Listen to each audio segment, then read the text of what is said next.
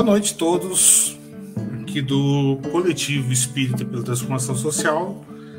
Nós somos da equipe do Homem Quebrado e essa noite nós estamos começando o ano de 2021 com mais uma live é, com a representação, da temática da masculinidade tóxica é, com a nossa equipe, o Chaz, o Rafa e o Hugo.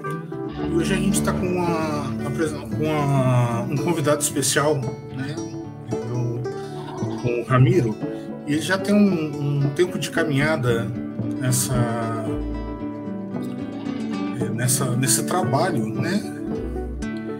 A gente quer, essa noite, que ele dê uma, uma, uma apresentação bem mais detalhada em alguns aspectos aí para nós, né?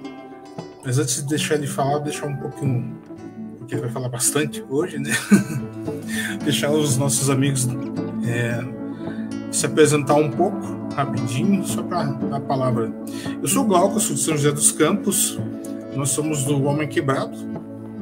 Estamos muito felizes com a presença de vocês hoje. Hugo, Olá pessoal, me chamo Hugo, sou de Recife, né? Acho que dá, dá para perceber pelo sotaque, mas estou muito feliz de, de participar do, do, do, grupo, do, do, do Me Quebrado e vamos mais aí para um, uma aula do nosso amigo Ramiro, né? Prazer e uma boa noite. Chas? É uma boa noite para todos, né? Aqui do grupo, uma boa noite para todos que estão aí nos acompanhando. Eu, junto com o Coco, estou aqui é, tocando esse projeto e aprendendo com todos vocês é, na medida em que a gente vai trocando cada vez mais as informações. Espero que hoje a gente consiga conversar bastante, né, um conteúdo bastante rico, que, que possa ter um alcance muito proveitoso, muito positivo. E estamos aí, né? Então, muitas expectativas para o dia de hoje aí para esse debate. Rafa?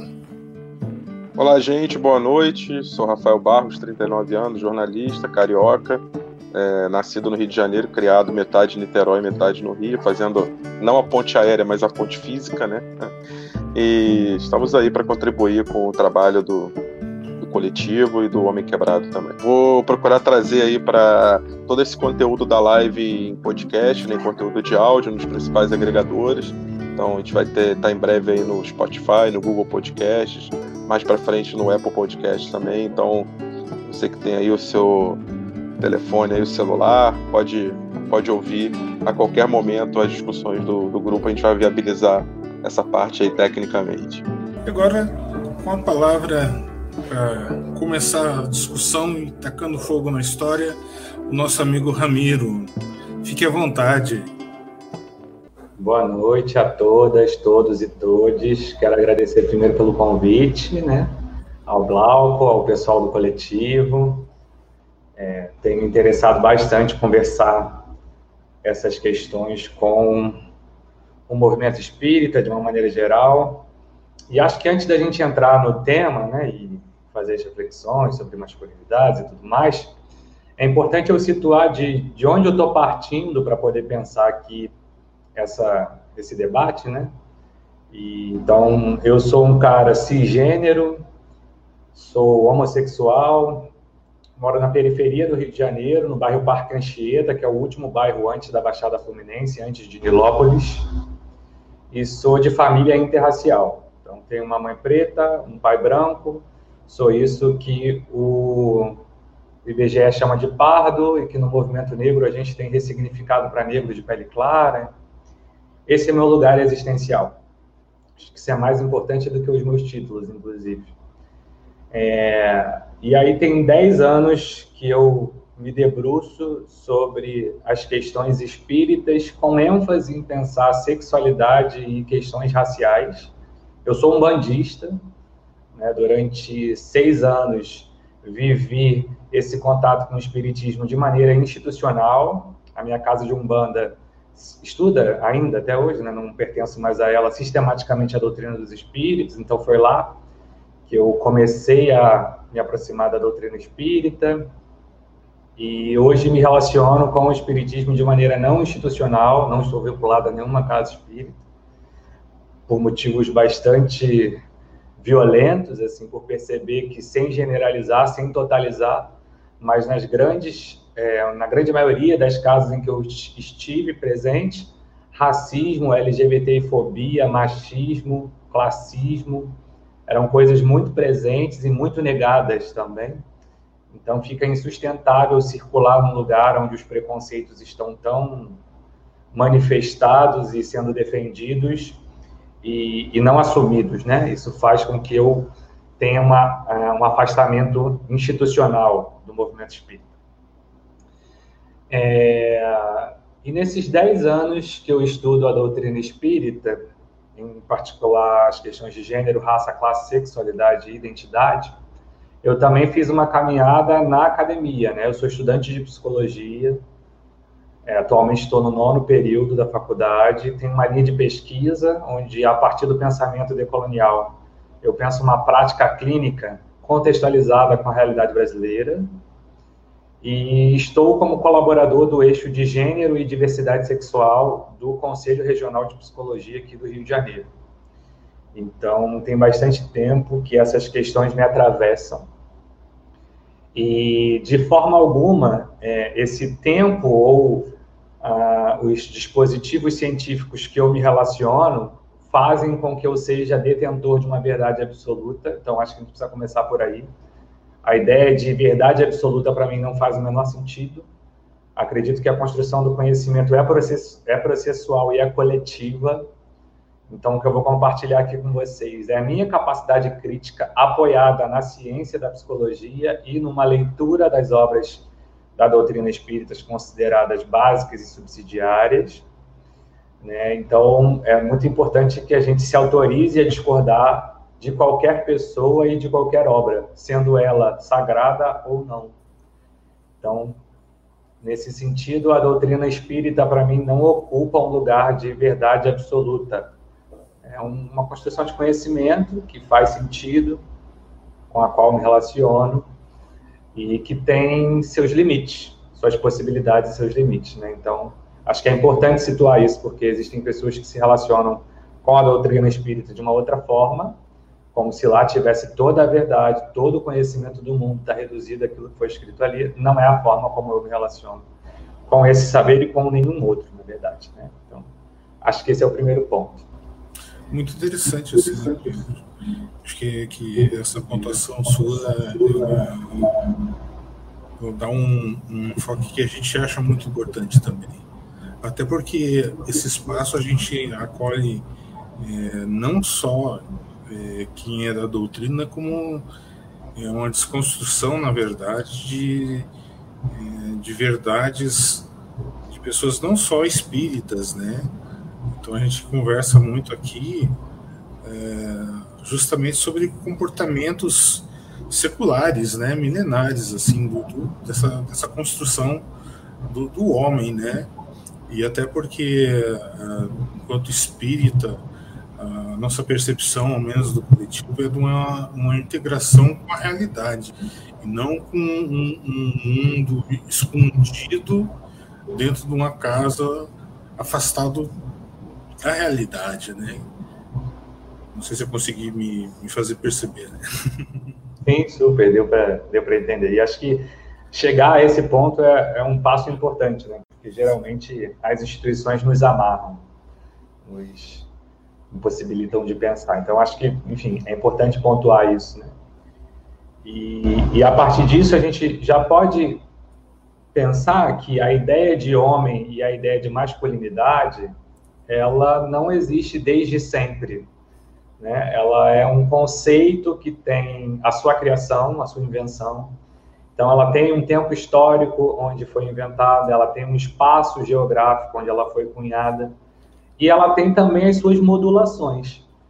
Né? O que a gente entende enquanto virilidade, o que a gente entende enquanto masculinidade, não foi sempre a mesma coisa, e nem é a mesma coisa em todos os lugares do planeta Terra. Então, acho que esse é um ponto muito importante, porque às vezes parece que masculinidade, homem, pênis, são coisas que sempre existiram, sempre vão existir, é, da natureza, né? é algo que existe pré-discursivamente a invenção do conhecimento humano. E não existe conhecimento que seja pré-discursivo. Todo conhecimento foi criado na cultura, na linguagem e carrega as nossas percepções de mundo. Então, é muito importante a gente entender isso, que a gente não está falando de algo da natureza, algo da essência e algo que sempre existiu da mesma forma. É. E, e para ver como essa relação é, de construção que a gente carrega, né, é, ela, ela reflete na, nossa forma de, de representar no nosso dia a dia. A gente nem, nem, nem sempre a gente nota isso. E, e se você pergunta para os homens é, se eles são machistas, é, mesmo aquele mais desconstruidão, ele vai dizer que não é, né? Aí, aí você percebe que uh, uma discussão, uma conversa com mulheres, ele, ele modula a voz mais alto, ele tenta abafar a expressão feminina, ele não se toca que isso é algo construído dentro dele, né? Então, são, são algumas características que você vai observando quando você fica mais em silêncio e, e vai percebendo algumas coisas que são construídas de uma forma que, que você nem imagina como você é programado nessas, nessas coisas do dia a dia, né, Ramiro? Sim. E sempre quando eu vou debater as questões do, do efeito, né, do machismo estrutural, eu gosto de pensar assim, onde que a gente está? A gente está no Brasil, né? Brasil, e a gente tem que lembrar lá da desgraça colonial, que foi nessa invasão do nosso território. Eles têm que voltar para lá, para pensar hoje. Né? Porque senão parece que as coisas sempre surgiram da mesma forma, e não, não é bem assim. Né? Quando a gente tem a invasão e o processo de colonização, não foi apenas as riquezas é, ditas naturais, né? não era só o ouro, o café, a cana-de-açúcar, que é extraído aqui do nosso território. Junto com os colonizadores, vem uma série de concepções e visões de mundo que são implementadas à base de muita violência. Então, é lá na invasão colonial que é implementada a racionalidade machista, racista e LGBTfóbica. O colonialismo inaugura isso em território que a gente está chamando de Brasil. Né? Se a gente vai nas experiências, por exemplo, dos povos originários, os povos indígenas, a gente percebe que a maneira de entender a experiência humana, primeiro, não é antropocêntrica. Então, o rio tem humanidade, a pedra tem humanidade, a natureza não está dividida hierarquicamente entre humanos e não humanos. Tudo que está manifestado no planeta Terra é sagrado e tudo é respeitado com esse mesmo lugar de pessoalidade, de humanidade. Essas hierarquias que vai dividindo quem é superior e quem é inferior, é inaugurada no evento colonial. Né? A diferença que existia entre os povos originários, e a gente teria que olhar cada povo especificamente, estou falando aqui de maneira generalista, mas existiam muitas culturas diferentes aqui, e que têm critérios também próprios, mas a diferença não era motivo de extermínio e nem de hierarquização. Tanto que os povos originários recebem os europeus recém-chegados aqui e integram eles né? Eles recebem alguns povos, né? Então tem esse, esse, esse movimento de integração num primeiro momento e depois a revolta e depois a resistência. Então a gente precisa retomar esse lugar para entender como que o machismo se constitui, como que o machismo não é uma escolha. Então não faz muito sentido a gente pensar assim, existem homens que são machistas e homens que não são machistas? Não todos os homens que foram criados aqui na cultura brasileira são necessariamente machistas. Porque as nossas instituições promovem o machismo, o Estado, a igreja, a família, a educação, a universidade, todas elas estão alicerçadas ainda na racionalidade colonial. Então, a ideia que a gente tem do que é ser homem e o que é coisa de homem, né? Uma postura de homem, o que se espera da ideia de homem, é machista. E nós somos sistematicamente criados e controlados e ensinados para performar essas masculinidades que a gente chama de tóxica. Né? Não existe uma essência machista no corpo dos homens. O que existe é uma construção cultural, moral, filosófica, uma ideia de masculinidade que a gente performa e essa ideia precisa ser percebida, desconstruída, para que a gente consiga experimentar novas perspectivas de masculinidade. Isso não é um processo individual, isso não é um processo fácil, é um processo coletivo e que perpassa por vários níveis diferentes. Né? Então, o que a gente pode afirmar sem grandes medos de errar é que todos nós somos machistas em maior ou menor grau. E o que, que vai diferir esse grau? A nossa capacidade de se perceber machista e de começar a fazer é, movimentos conscientes, continuados, de desconstrução desses estereótipos de gênero, né? Desses ensinamentos que, desde o colonialismo, continuam sendo ensinados em todas as esferas de nossa sociedade. Sem reconhecer isso, sem passar por essa primeira percepção, é impossível desconstruir o machismo. Né? O primeiro passo é, eu sou machista, e agora? Qual que é o segundo? Não Exato. tem como pular essa etapa, né? É, até porque é, essa percepção ela também tem que é, a, a servir como um alerta quanto de mal que isso causa nos homens, né? Porque ela não é uma, uma questão apenas de, de modo de agir, mas a, o, o que, que isso causa no homem no geral, né? Você vê que no, no Brasil isso tem uma consequência muito grave. É, você vê que nascem mais homens no Brasil do que mulheres. Você percebe que a expectativa de vida dos homens no Brasil é menor do que das mulheres. Isso é um reflexo direto dessa, dessa visão, dessa do, do jeito do homem ser no Brasil, né? que ele tem um, um, comportamento mais agressivo, ele tem um comportamento mais arriscado, ele tem um descuido de si mesmo, ele vai pouco ao médico, ele, ele se cuida menos, né? Isso são reflexos justamente desse modo de ser homem no Brasil, né? Sim, o, o Guilherme Valadares, no projeto Papo de Homem, ele tem uma fala que eu acho interessante, que a masculinidade tóxica é um paradoxo, né? Porque a gente ocupa os principais espaços de poder e de privilégio social, mas também somos o que ocupam os principais espaços de autodestruição, os maiores índices de autodestruição. Então, é, é uma, uma forma de pensar e performar a masculinidade muito violenta para as mulheres, muito violenta para as pessoas pretas, muito violenta para as pessoas LGBTQIA+, mas também muito violenta para si mesmo. Né? Justamente porque dentro desse estereótipo de gênero masculino que nós criamos, tem todo um sufocamento das possibilidades existenciais. Então, você não pode ter vulnerabilidade, você não pode ter medo, você não pode ter fraqueza, você só está autorizado a performar na violência, na raiva, que são as atitudes de um homem, entre aspas, de verdade. Né? E todos esses estereótipos, é, eles vão afetando os vários homens que nós temos na, na sociedade de maneiras muito diferentes. Né? Não dá para pensar homem no singular. Né? A gente precisa pluralizar a ideia de masculinidades e a ideia de homens, porque se a gente for falar de um homem cis, hétero branco, é uma coisa. Se a gente for falar de um homem cis, hétero negro, é outra coisa. Se a gente for falar de um homem que é homossexual, já é outra coisa. Se ele estiver nas capitais, né, nas principais capitais, né, se estiver no Sudeste, por exemplo, é uma coisa. Se estiver no Nordeste, é outra coisa. Então, a gente começa a entender que não dá para pensar gênero e masculinidades distante de um debate de raça, classe, gênero, sexualidade, território. Né? A gente precisa é, ampliar esse debate para entender que os privilégios são diferentes, as violências são diferentes, mas está todo mundo morrendo com esse projeto que está dado aí, né? Esse projeto é um projeto de terra devastada para todo mundo.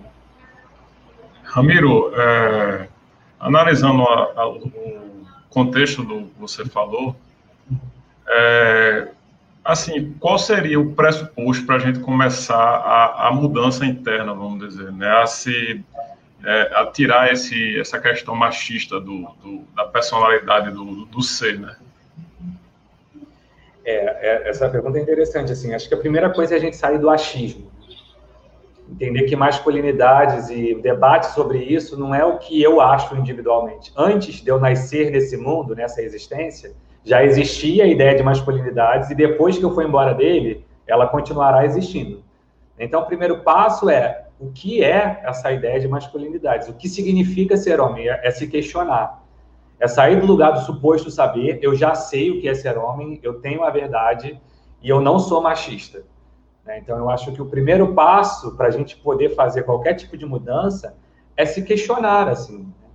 É, é abrir espaço para um sentimento de aprendiz, assim mesmo sendo homem, eu ainda não entendo o que, que significa, né? quais são os efeitos que a ideia de masculinidade que existe no Brasil antes de mim, e que a gente já colocou lá no evento colonial, então está falando de 1500, está falando desse período aí, como que essa construção que foi sendo passada de geração para geração me construiu enquanto homem hoje. Quais são esses efeitos? Né? O que isso produziu no meu jeito de ser, pensar, estar e viver o mundo? só aprende quem acha que está errado. Quem acha que está certo não aprende. Então, é se colocar nesse lugar de aprendiz, né? Olha, eu é sei verdade, é verdade.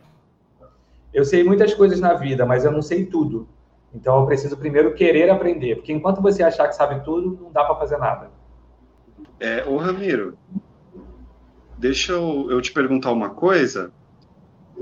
É, você chegou a comentar um pouco mais cedo a respeito do, da desconstrução da masculinidade tóxica ser um processo coletivo. É, como que se dá esse processo coletivo, uma vez que a gente consegue identificar a nossa masculinidade individualmente, e aí a gente é, tenta é, é, trabalhar isso individualmente, mas como que a gente faz isso coletivamente? A masculinidade ela não é uma experiência individual, né? A gente é, entender um pouquinho assim. Você faz uma, uma ultrassonografia, por exemplo, né, computadorizada hoje, com a tecnologia que a gente tem. E aí, se for identificado que tem um pênis, já vai começar todo um simbólico a ser acionado.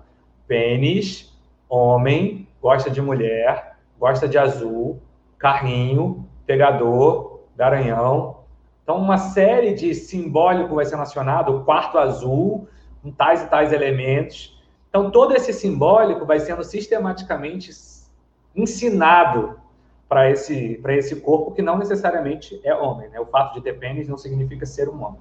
Mas tem todo um sistema social ali que foi ensinando coisas para esse corpo. E aí, na fase adulta, na fase da adolescência, ou quando a gente se autodetermina, a gente acha que masculinidade é uma escolha minha. Eu, eu sou homem porque eu quis, eu escolhi isso e não tem todo um simbólico, não tem toda uma estrutura. Então, é, quando eu falo que só pode ser resolvida coletivamente, é porque o ensinamento da masculinidade, tal como ela está vigente, ela é sistemática, ela é estrutural. E eu não vou conseguir resolver tudo isso na esfera do indivíduo. Eu, Ramiro, vou fazer uma transformação da minha masculinidade e vou mudar o mundo. Não existe isso. Né? Quando eu chego nesse lugar de questionei esse padrão de masculinidade, percebi que eu estou violentando o outro, percebi que eu estou me violentando, eu vou precisar ter uma agência junto com um conjunto de pessoas para poder pensar coletivamente o que está acontecendo, qual é o contexto histórico, como que isso aconteceu, como que isso funciona. Eu preciso entender como a masculinidade funciona. Né? E aí a gente vai trocando experiências em grupos, a gente precisa de grupos, e não só grupos de homens, né? mas grupos homens, grupos mistos, grupos institucionais, grupos na política, grupos nas religiões, para a gente entender que masculinidade não é uma essência. Né? Então, se hoje nós temos a ideia de uma masculinidade que é violenta e ela foi criada dessa forma, significa que ela pode ser descriada e recriada de outras formas.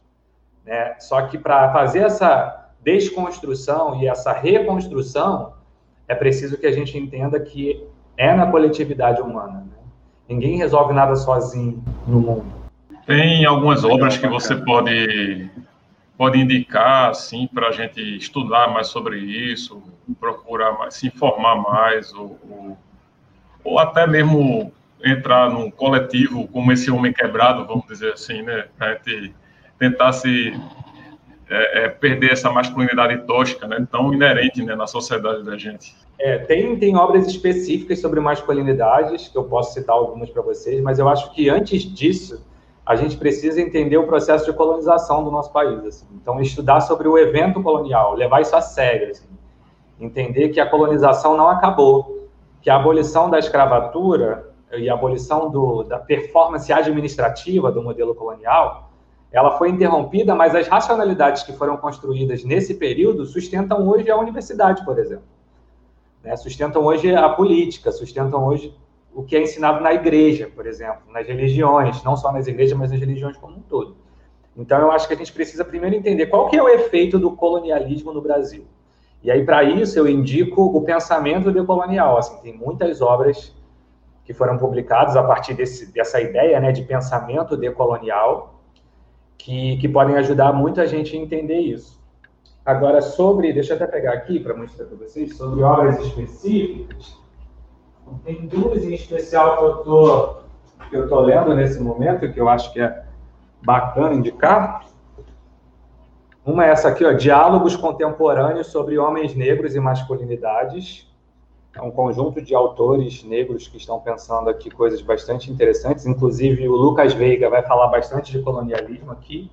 E esse livro, Seja Homem, é um livro que tem aqui proposições bastante interessantes também. São duas obras que, para quem ainda não leu nada ou quer se debruçar, enfim, quer pensar com essa galera ali que está pensando masculinidade, é, é, legal, mas eu acho complicado quando a gente vai debater masculinidades antes de entender um pouco mais esse, lugar da colonização, sabe? Porque quando isso acontece, eu já participei de alguns grupos de masculinidade, por exemplo, a gente fundou o nosso justamente por conta dessa discordância, às vezes os grupos de homens, eles se debruçam apenas sobre um homem específico, o homem branco, heterossexual e cisgênero, como se resolver masculinidades fosse pensar só a realidade desse homem, e não é.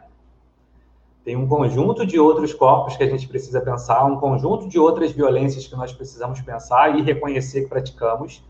E se a gente não pensa a realidade do homem trans, do, do, das pessoas não binárias, dos homossexuais, dos bissexuais, das pessoas pretas, enfim, das pessoas que estão que sofrem xenofobia. Se a gente não leva isso a sério, a gente acaba produzindo um modelo estereotipado de homem desconstruidão, né, o homem 2.0, que se acha super revolucionário, mas não sabe nada sobre racismo, mas não sabe nada sobre homofobia. Agora ele chora e usa saia. Ele descobriu que ele pode chorar e descobriu que ele pode usar saia. Realmente, restrição emocional, restrição emocional produz muito sofrimento e esse é um tema seríssimo. Poder usar saia e romper com os estereótipos de gênero é um tema importantíssimo. Mas parar aí produz o esquerdomacho e não uma, uma transformação da ideia de masculinidade, né? E não uma desessencialização do lugar de homem, do lugar de masculinidade.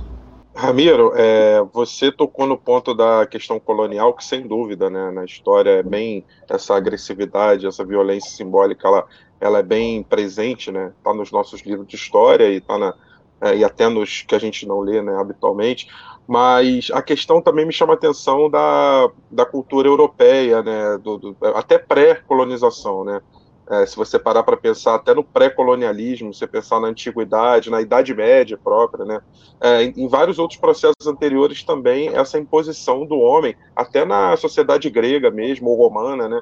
É, isso já vem de muito tempo, né? Quer dizer, é, é, é, você encontra similaridades, pontos de contato entre essa violência simbólica típica do colonizador, né? Pro, em relação ao colonizado, e essa europeia, que já vem da raiz ali de antiguidade, Idade Média, de outras sociedades mais europocêntricas, vamos botar assim. É, a gente tem, tem um livro interessante sobre isso, são três volumes. O volume 1 um é a História da Virilidade, a Invenção da Virilidade, é, da Antiguidade, alguma coisa assim, o um subtítulo. Mas é a Invenção da Virilidade, da Virilidade, da Antiguidade às Luzes, é esse o subtítulo né, em que ele vai trazendo um pouco disso que você mencionou aí, né? A ideia de virilidade ela vai se transformando em cada tempo histórico, em cada espaço geográfico, né? E certamente muito do que foi construído aí é o que está implementado e vigente hoje aqui, né? Porque é o que eu estou tentando trazer, assim, a colonização ela não trouxe apenas, vou chegar nesse território aqui, vou levar a riqueza e a cultura deles vai ser é, respeitada. Não. Tudo que existia culturalmente diferente da perspectiva eurocêntrica, e hoje não só eurocêntrica, mas estadunidense também, a partir do imperialismo, mas essas verdades que foram construídas, elas são dadas como absolutas. E nós, brasileiros e brasileiras, não conhecemos a nossa própria história, não conhecemos o que aconteceu aqui e a gente vai aprendendo, por exemplo, a positivar a educação autoritária. Na nossa educação familiar, que vem dessa ideia de masculinidade, de patriarcado, a gente confunde medo com respeito. A gente acha que o que a gente aprendeu com os nossos pais, a partir de violência, a partir de espancamento, isso educa uma pessoa. Isso é um sistema patriarcal de educação. Um sistema da força, um sistema atrelado à ideia de homem como violento, como aquilo que faz funcionar uma sociedade, isso realmente vem lá de é, eras antigas. E se a gente não perceber isso, né, e se a gente positivar isso, como que a gente vai desconstruir? Se o autoritarismo está sendo defendido, se a violência está sendo pensada como sistema educacional, como construir outra perspectiva de masculinidade? Se a gente tem um pai que é uma um, um símbolo muito importante no nosso processo de construção de identidade, que quando a gente vai na rua, a gente arruma um problema chega em casa chorando, ele fala que a gente tem que voltar para a rua e bater, porque se eu chegar em casa chorando eu vou apanhar uma segunda vez. Que tipo de masculinidade está sendo ensinada e performada? Da onde que vem isso? Então, certamente, compreender os processos históricos antes do período da colonização ajuda a gente a entender o que foi implementado aqui, né? E, inclusive, conhecer outras matrizes do conhecimento, porque não existem só as matrizes eurocêntricas. Se a gente for estudar, por exemplo, afrocentricidade, ou se a gente for ler aqui Ailton Krenak, Sônia Guajajara, o que, que eles estão escrevendo de experiência humana, o que, que existe dentro do povo quilombola, dos povos ribeirinhos, como que eles entendem a organização social, como que a ideia de coletividade humana é muito mais presente, de respeito à natureza, porque a natureza não é hierarquicamente subjugada às vontades do homem, né? Então, tem uma série de, de, de percepções que nós temos que compreender para nos libertar dessa ideia de masculinidade, dessa ideia de violência, dessa ideia de imposição, de ser homem de verdade, essa caixa que a gente criou, né? Vamos olhar para o nosso Congresso Nacional, vamos olhar ali para as representações políticas. Quem está legislando as leis ali? Quem está promovendo ali é um monte de homem truculento, violento, fundamentalista, que se acha dono da verdade absoluta, que não quer dialogar com a diversidade sexual de gênero, que não quer debater questões étnico-raciais, que não quer construir isso junto com mulheres.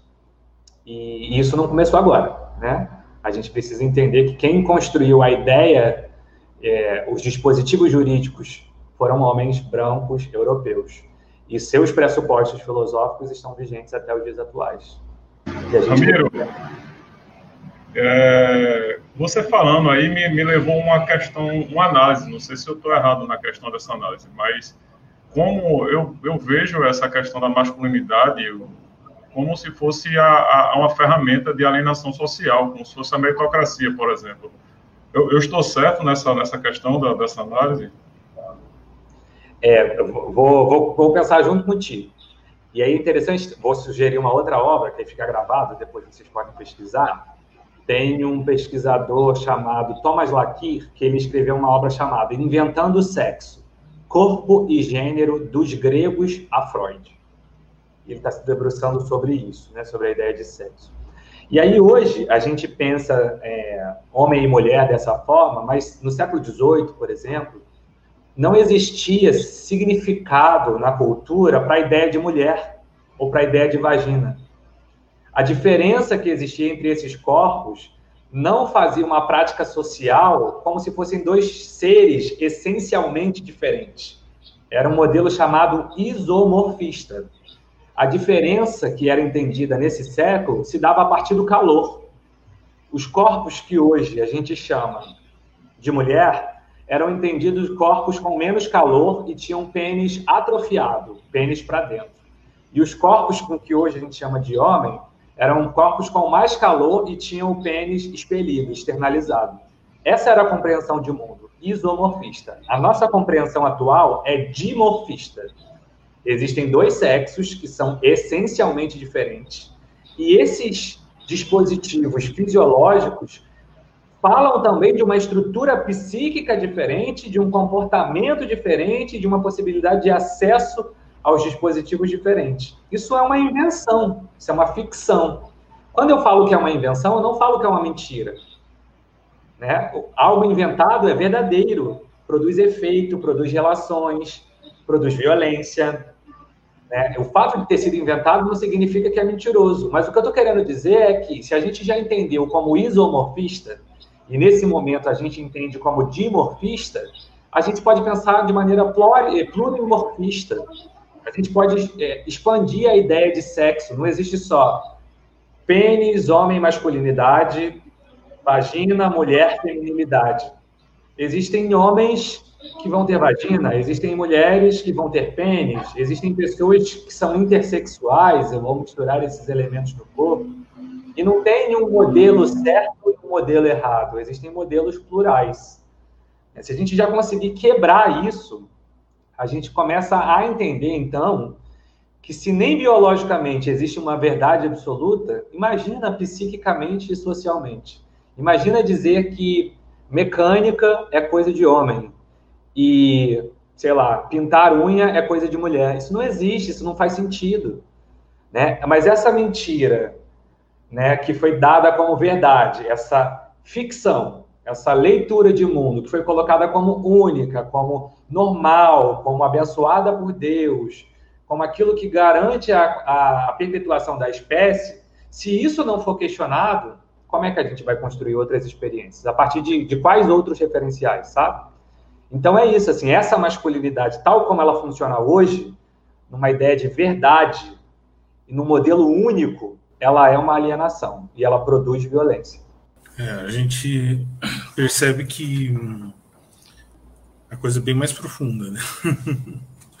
Porque até para a gente se debruçar sobre alguns contextos aí, a gente estende é, é, no sentido de, de, de, aprofundamento, né, a, a, concepção social histórica, né, de sociedade como um todo, né, o, o, essa, essa definição própria de patriarcado, ela tem uma origem histórica bem mais antiga, né, que, que é da, das sociedades pastoris, né, onde se iniciou a sociedade pastoril, ela tem a predominância patriarcal, né, e aí você vê um, um, um desenlace bem bem para trás na história, né, as sociedades né, que, que se mantiveram coletoras, caçadoras, elas não têm esse, esse viés tão forte assim,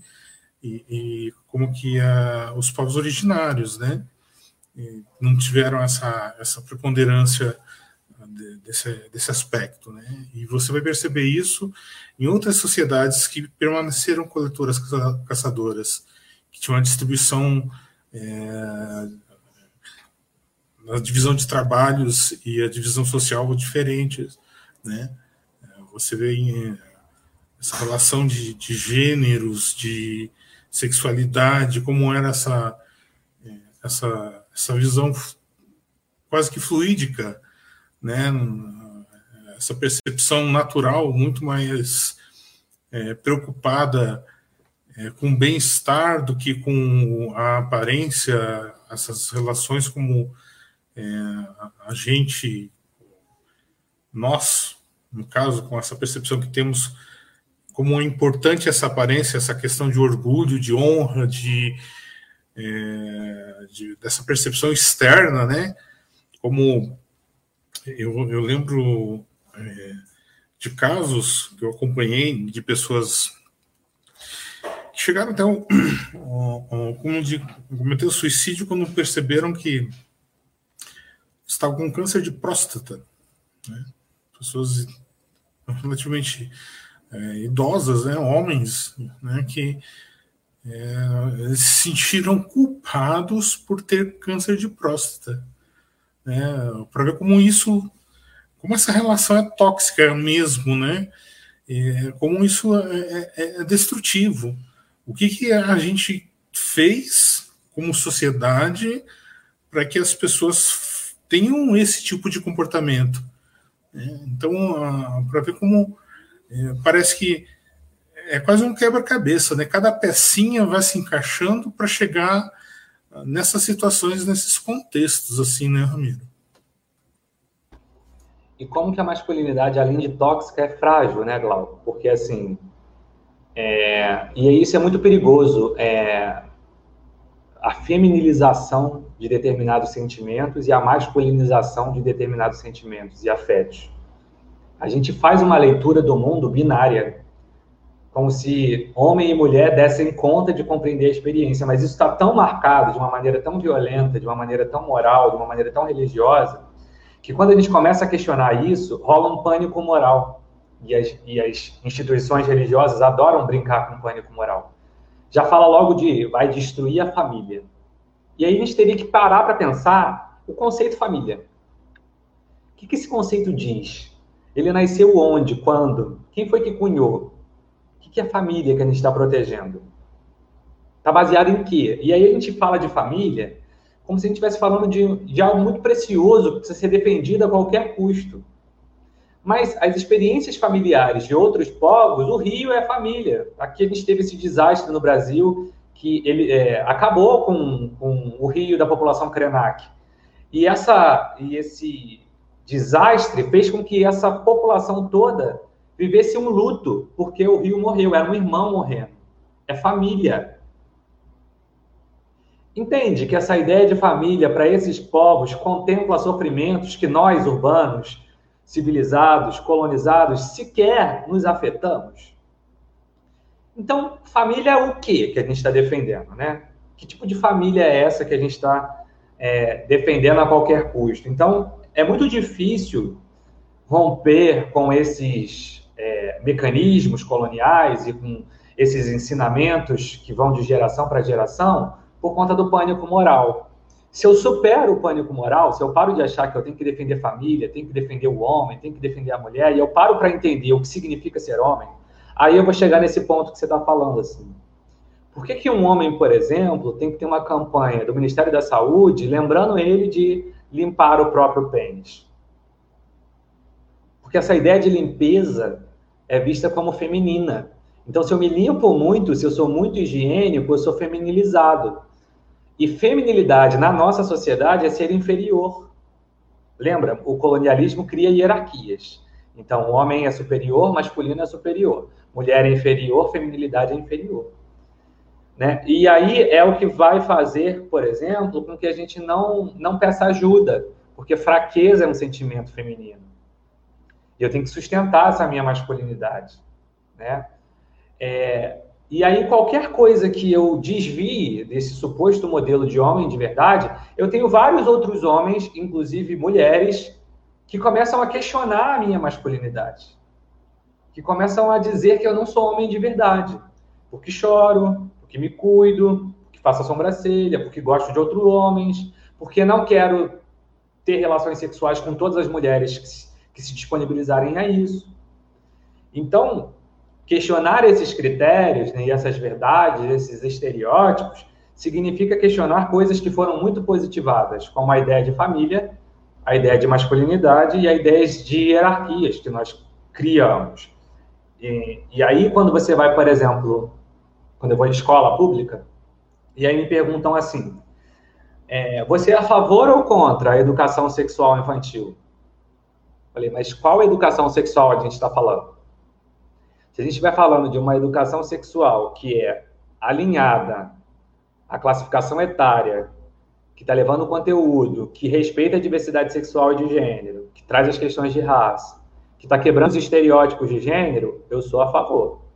Agora, uma educação que está pautada em valores religiosos, que reforça comportamentos violentos, que diz que homens têm que ser tal e tal tal coisa, que as mulheres têm que ser submissas aos homens, está apoiado em valores coloniais, eu sou contra. Assim como eu sou contra também a educação de profissionais que não estão preparados para fazer esse, esse, modelo e vão propor, por exemplo, é, perversão sexual, ensinar pornografia para criança, também sou contra.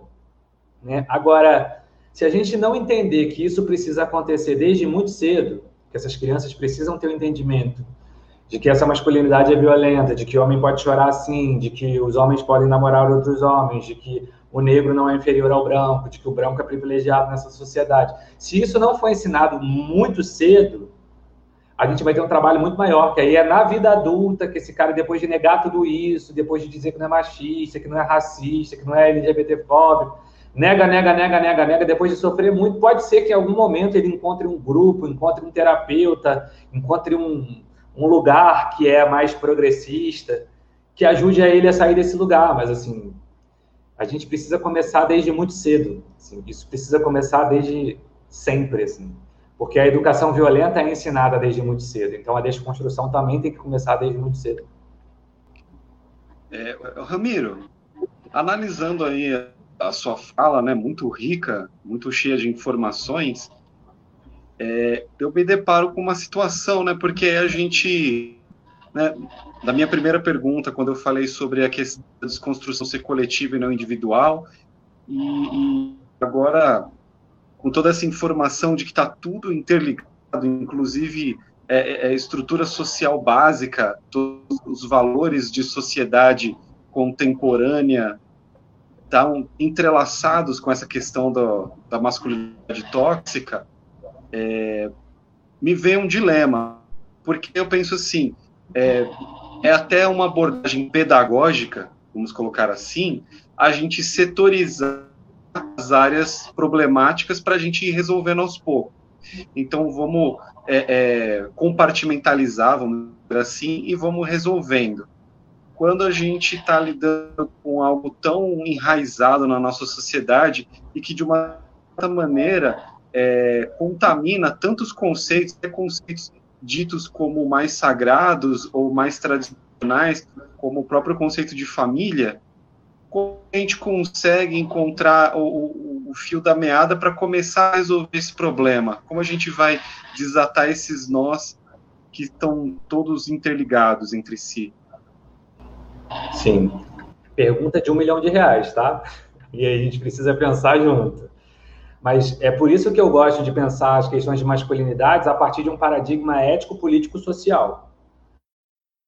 Isso a partir do indivíduo, esse homem que está aqui precisa mudar, já já vai dar errado. A gente precisa entender que tem uma agência singular, sim, tem uma esfera particular, sim, mas que precisa estar alinhada a um compromisso ético, político, social, porque senão não tem mudança, não tem transformação. E aí, cada um tem um tamanho diferente. Mas sempre há algo que é possível fazer de acordo com o seu tamanho para a colaboração dessa luta, né? Então, por exemplo, uma mãe que cuida dos filhos ou um pai que cuida dos filhos enquanto o cônjuge ou a cônjuge está trabalhando, né? Ele não está no mercado de trabalho, ele ficou no lar, ele assumiu essa tarefa. Tem muita coisa que ele pode fazer, né? Desde as escolhas dos desenhos, as escolhas dos brinquedos, as escolhas do referencial simbólico. Porque às vezes a gente acha assim, ah, não tem nada a ver falar que rosa é de menina e azul é de menino. Isso aí não vai gerar violência. Vai. Porque essa lógica, ela está alicerçada a outras lógicas que vão dizer que determinados espaços não são de mulher, que determinados espaços não são de homem, que homens podem fazer determinadas coisas, que mulheres não podem fazer determinadas coisas, que homens têm tal corpo, mulheres têm tal corpo. Então, assim, uma pessoa que está em casa pode escolher o conteúdo, pode dar o presente, pode criar é, estratégias de transformação. Isso é um tamanho. Mas um professor tem outro tamanho, um outro poder de influência. Qual o material didático que ele está utilizando? Quais são os referenciais de questionamento desses estereótipos que já estão dados? Porque se ele não fizer nada, o projeto colonial já venceu porque o projeto colonial vai fazer, vai ensinar violência, vai ensinar autoritarismo. Por isso que não adianta esse professor ser um homem desconstruído, se no compromisso ético, político, social, ele também não está promovendo a desconstrução das outras pessoas. Eu sou terapeuta. Então a minha clínica é necessariamente política. A minha escuta de um homem na clínica perpassa por também fazer aparecer o machismo desse homem para esse homem eu acolho o sofrimento dele, as questões dele, a gente constrói uma relação de cuidado junto, mas também construo uma, um lugar de responsabilidade ética e social. Porque uma boa clínica terapêutica não é aquela que faz apenas a gente cuidar melhor de nós mesmos, é aquela que faz a gente se relacionar melhor com os outros também. Então tem um paradigma político nessa clínica. E aí é um tamanho que eu tenho. Aqui vocês têm outro tamanho, porque vocês estão lidando com pessoas que se reúnem para escutar e debater com vocês. Então, assim, sempre há o que fazer. Sempre tem uma dimensão. Né? E a gente só tem que saber qual é o tamanho que a gente tem. E se a gente não sabe o que fazer, conversar com outras pessoas que estão nesse lugar há mais tempo estão criando estratégias. Né? E o que funciona para mim pode não funcionar para uma outra pessoa, enquanto estratégia, enquanto comprometimento. Não tem resposta única, mas tem um sentido ético né, que é esse sentido de a gente poder entender, por exemplo, que cristianismo, é, é, falar de cristianismo no Brasil é falar de uma história de sangue, é falar de violência, de dominação, de extermínio. E se a gente não percebe isso, a gente vai olhar para as religiões cristãs como se elas fossem lindas e estivessem salvando almas para um reino divino quando na verdade o que elas fizeram foi exterminar a cultura e a religiosidade dos povos originários aqui de maneira compulsória, de maneira violenta. Isso não significa que não existam coisas positivas que são feitas pelas instituições ditas cristãs, mas significa que a gente não pode apagar a história violenta do cristianismo, porque senão ela se repete sem a gente saber. Ramiro, eu queria, achei bem interessante você começar a tangenciar um ponto aí que é bem é, é, mais, é mais, mais ainda um lugar de fala teu, né, que você como terapeuta, como, enfim, né, acompanhando na tua clínica, porque a gente fala muito do aspecto coletivo, social, sociológico, é, histórico, né, político, tudo isso realmente, é, embora a gente não tenha mergulhado ainda tanto, mas já é sabido, né, bem claro. Mas é, é poucos homens ainda procuram uma terapia para fazer, né, e muitos procuram, talvez por motivos, entre aspas, errados, ou ou por coisas muito superficiais que acabam levando ali. É, de que forma, assim, sendo um pouco mais é, uma análise um pouco mais complexa, né? De que forma que você consegue abordar numa terapia com, com o homem é, questões mais existenciais, mais individuais também, é, que, que, que, estão ali perpassando esse machismo dele estrutural, vamos dizer assim. É, é na clínica, né, diferentemente de outros espaços, né, é, existe uma relação que está pautada no cuidado, né? no, no acolhimento. Então, se você me encontrar num debate ativista, você vai me ver muito menos paciente, muito menos disponível a cuidar de, de um cara que está performando machismo. Mas na clínica eu não estou ali para julgar ele, para fazer uma avaliação moral dele. Né? Eu estou ali tentando entender como essa subjetividade foi construída e quais são os sintomas e os efeitos que ele alcança do problema que ele está trazendo. A maior parte dos homens que chegam até a clínica para mim, em função do meu ativismo, são homens pretos e LGBTQIA+. Então, são homens que sofrem processos de violência muito grande. Então, a primeira coisa é ajudar eles a construir uma identidade negra positiva e ajudar a construir uma identidade LGBTQIA+, positiva. Esse é o primeiro processo. Porque eles foram demonizados, desumanizados, assim como eu. Então a gente perpassa por um lugar de construção de uma identidade. Agora, eu também atendo, né, por ironia do destino, acaba chegando muitos homens que foram indicados por mulheres é, a, a, vir conversar comigo porque elas sabem que eu falo sobre masculinidade. Então, ah, não, vai lá falar com o Ramiro porque você é machista. Então, teve um cara que chegou e falou assim: ó, eu tô vindo fazer terapia porque minha mulher me chama de macho escroto. É, então, tem uma provocação, uma, uma contestação dessas mulheres que estão levando esses homens para terapia. Né? E aí são níveis de resistências muito diferentes. Assim. Mas antes de conscientizar ele, antes da gente entrar nesse período de entender o machismo, a gente vai construir uma relação de confiança. Onde ele pode falar todas essas questões sem ser julgado, só que a gente vai começar a olhar o efeito das falas dele. Porque, veja bem, o machismo sempre é praticado, na maioria das vezes, com pessoas que a gente ama. Então, quando a gente começa a entender que ser machista violenta pessoas que a gente ama, que tem uma contradição entre amar e violentar, a gente começa a querer se desnudar. E isso é sofrimento pra caramba. Porque a gente tem uma autoimagem muito positivada. Os homens, então, os heterossexuais e brancos, então, são super positivados na maioria das vezes. Porque a cultura positiva eles o tempo inteiro. Então, muitas das vezes é na terapia a primeira vez que ele vai se questionar das próprias verdades. Né? Então, é um processo que tem uma relação de cuidado, de acolhimento, mas também de conscientização e de responsabilização das suas atitudes, para perceber que os efeitos a partir dessa transformação são muito positivos para ele. Porque ele começa a desenvolver intimidade, ele começa a não ter que sustentar o mundo nas costas dele. Ele começa a compartilhar dificuldades, ele começa a descobrir que se ele não tiver uma ereção, por exemplo, isso não faz dele menos homem. Que existem outras possibilidades de estimular o corpo sexualmente para além de um pênis ereto. Né? Então tem um processo de resistência, negação, mas tem um processo também de quando a gente passa dessa primeira fase, que é de um alívio, de um certo alívio também, poder ser um outro tipo de homem, né, que não é simples, que não é fácil, que é um processo demorado, mas que possibilita efeitos muito positivos. Assim, eu, eu acho que falta um pouco para nós homens perceber se a gente não começar a se revelar, não tem possibilidade de, de transformação. Assim. Esse silêncio, né? Tem um documentário muito interessante no YouTube chamado O Silêncio dos Homens, esse silêncio que a gente carrega nos, nos adoece muito.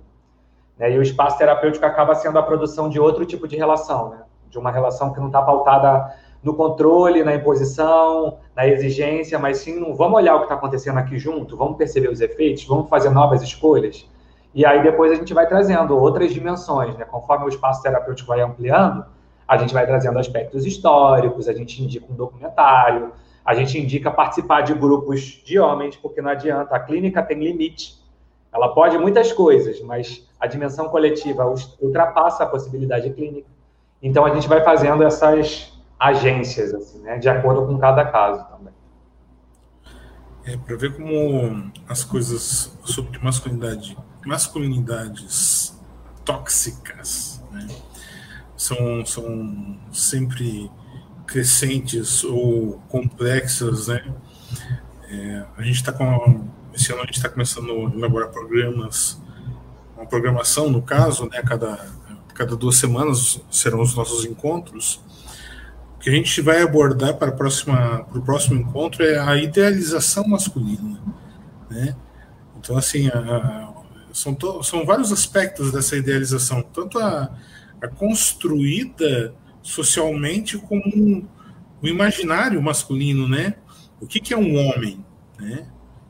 O que, é, que são, são essas, essas, essas construções, né? É, até conceitos ideológicos. O que, que é um homem ideologicamente, né? E, e, e quando se fala isso, não é só uma ideologia, são várias ideologias que pressupõem esse homem, né? E assim como a gente falou é, esse homem ideologicamente, o homem branco, o homem negro, o homem cis, o homem trans. Né? Então, qual, quantos tipos de homens que a gente ideologi, né, que a gente idealiza, que a gente imagina, que a gente constrói, que a gente percebe, né? Então, assim, é, é, é realmente quando fala, quando, quando a gente tenta abordar essa questão dessa construção, desconstrução, reconstrução do homem, né, que a gente pensa, porque o, a, é esse o momento da gente falar sobre isso, né? É, a, algumas pessoas falam assim, não, mas é um tema que, né, cansa. Ele é muito mais complexo do que as pessoas sequer imaginam, né? Então é, é, um, é algo bem difícil, assim. Né? Sim. A gente tem um projeto político de alienação. A alienação não é o acaso. Ela é interesse para quem está na estrutura de poder. Né? Então, tirar filosofia e história da, da, da, escola, por exemplo, não é por acaso, né? porque são as disciplinas que mais têm potenciais de questionamento dos valores ideológicos, né, defendido por um conjunto, e é isso, assim, o dispositivo binário de gênero, o dispositivo da, da sexualidade, como vai dizer Foucault, ele é um conjunto de instituições que assumem um poder de verdade, né, um regime de verdade. É um conjunto de discursos que vão produzindo verdades absolutas, assim. E, e isso é muito problemático, porque a gente não é criado para questionar as instituições. A gente não é, não pode questionar pai e mãe, não pode questionar a igreja, não pode questionar Deus, não pode questionar a ciência. Pode questionar o quê? Não pode questionar nada. A gente tem que ser uma réplica daquilo que as instituições é, de poder o colonialismo criou, inventou e a gente ainda não conseguiu quebrar. Né? Então, quando eu ouço isso, assim, ah, não, mas eu já, já participei já de 10 encontros de masculinidades. Meu amigo, Deixa eu te contar uma coisa. A gente vai ficar a vida inteira pensando novas perspectivas de masculinidades e talvez a nossa geração não consiga materializar a transformação total disso. Talvez nós sejamos a, a geração que está com maior potencial de questionamento, em função das políticas de cota, né, que dá acesso a outras pessoas do, nas universidades, por exemplo, em função é, da gente é, ter a possibilidade de acessar coisas que foram proibidas. Assim. Né? Então, a gente precisa pensar, por exemplo, que até bem pouco tempo atrás a gente poderia cometer crime em defesa da honra. A gente precisa pensar que até hoje as mulheres que querem fazer é, a ligação das trompas, né, querem fazer, precisa da autorização do marido para fazer isso. Então tem uma série de assim, é, é, atual assim, o machismo não é lá no colonialismo, já, mas isso é coisa de 1500, a gente já superou, não, a gente nem percebeu que existe ainda. Né? O véu nem caiu que nós somos colonizados. Né? Então, a gente tem que levar isso muito a sério, assim, e ter muitos encontros e pensar isso de maneiras muito plurais e ir aprofundando cada vez mais, porque, por exemplo, essa ideia de imaginário masculino, né? essa ideia de homem é, e de que existe um, um masculino interiorizado, né? É, ter pelos é coisa masculina, ter força é coisa masculina, homem é, é, mais propenso a determinada coisa. Isso, isso não faz o menor sentido. Né? Não existe uma predisposição fisiológica que vá determinar que nós temos que ter tal habilidade e que as mulheres. Isso é uma invenção nossa. E, e a tentativa de tentar capturar a existência na biologia ou na fisiologia. Elas são conhecimentos importantes, mas elas não falam sobre a verdade do corpo. Ela revela algum conhecimento sobre esse corpo tem que ser pensado de maneira. Eu gosto muito do Boaventura de Souza Santos, que ele diz que nós temos que construir uma ecologia dos saberes. Para a gente entender um fenômeno, a gente precisa de várias epistemologias olhando para esse mesmo fenômeno. Que nenhuma delas tem a totalidade, nenhuma delas consegue dizer a verdade. Né? E pensar masculinidades, então, é pensar história, filosofia, psicologia, religião, política, sociologia, antropologia, junto. Então tem muita coisa para a gente fazer, né? Não é simples, mas é possível. Assim, cada vez que a gente vai alcançando uma outra dimensão, uma outra possibilidade existencial é resgatada. E isso é muito importante. Beleza, amigo. É, pessoal, nosso horário tá, chegou aí. Vou só pedir para cada um dar uma palavrinha final a gente vai encerrar, porque ó, o assunto não encerra tão fácil, então a gente vai falar muito ainda durante o ano, vários. A gente vai acordar aí. Certamente a gente vai chamar o Ramiro de novo porque vamos contar sempre com os nossos convidados aí. Hugo, palavrinhas finais, rapidinho. Senhores, hoje foi uma aula aí tanto, né, do camarada Ramiro. Foi muito bom mesmo e eu saio daqui como um aprendiz, né? Muito obrigado por tudo, viu? Boa noite, pessoal. Chás? Ah, eu também tenho a agradecer. Né? Foi muito instrutivo, né? Como eu já estava prevendo, realmente muitas informações que ajudaram a gente a construir um direcionamento mental para a gente é, pavimentar esse caminho pouco a pouco, né? Eu acho que cada um contribuindo um pouquinho vai conseguindo criar essa estrada cada vez mais. Por outro lado, é, é, eu acho que a gente agora tem uma visão do horizonte um pouquinho mais ampla, justamente por conta das quebras de paradigma a respeito. Porque, assim, falando pessoalmente do, dos debates que a gente já teve anteriormente, e a gente bateu muito nessa tecla da desconstrução da masculinidade ser uma abordagem individual, né? O Ramiro agora com essa quebra de paradigma, falando sobre a coletividade, né? E eu achei isso extremamente interessante e vou ficar meditando sobre isso agora. Mas com certeza ele vai ser bem-vindo em outros debates, porque acho que ainda tem muito que conversar sobre isso. Rafael? Charles falou de estrada, de pavimentar conhecimento, e a impressão que eu tenho depois de ouvir essa, exposição do Ramiro é que eu estava caminhando numa estrada assim escura, a, às custas do meu próprio farol, achando que o meu farol era maravilhoso, estava iluminando o caminho todo e o que o Ramiro fez hoje foi ligar um, um facho assim de luz imenso em cima dessa estrada e mostrar várias outras bifurcações, vários outros caminhos e como que a gente é pequeno diante desse universo todo que na verdade nos oprime, né? Então é, nos oprime, nós mesmos nos oprimimos. Né? Então nós temos que nos desconstruir, reconstruir. Falta muito ainda, nem 1% do caminho. Mas obrigado, Ramiro, aí, por acender essa, é, esse farol aí imenso no, nesse caminho que é, a gente tem muita coisa para para andar a partir dessa, dessa tua diretriz aí. Valeu mesmo. Amigo Ramiro, suas colocações finais aí para nós? É, eu quero agradecer, né? É o que eu falei com vocês, assim. Questionem tudo que eu falei, não levem como verdade. A gente precisa ter esse exercício da fé raciocinada. A gente precisa pegar as referências, construir nossos raciocínios, concordar e discordar. É, e só para fazer uma última, uma, uma última pontuação, né, dialogando com, com o Chais, né? Ou Chais, não sei como pronuncia.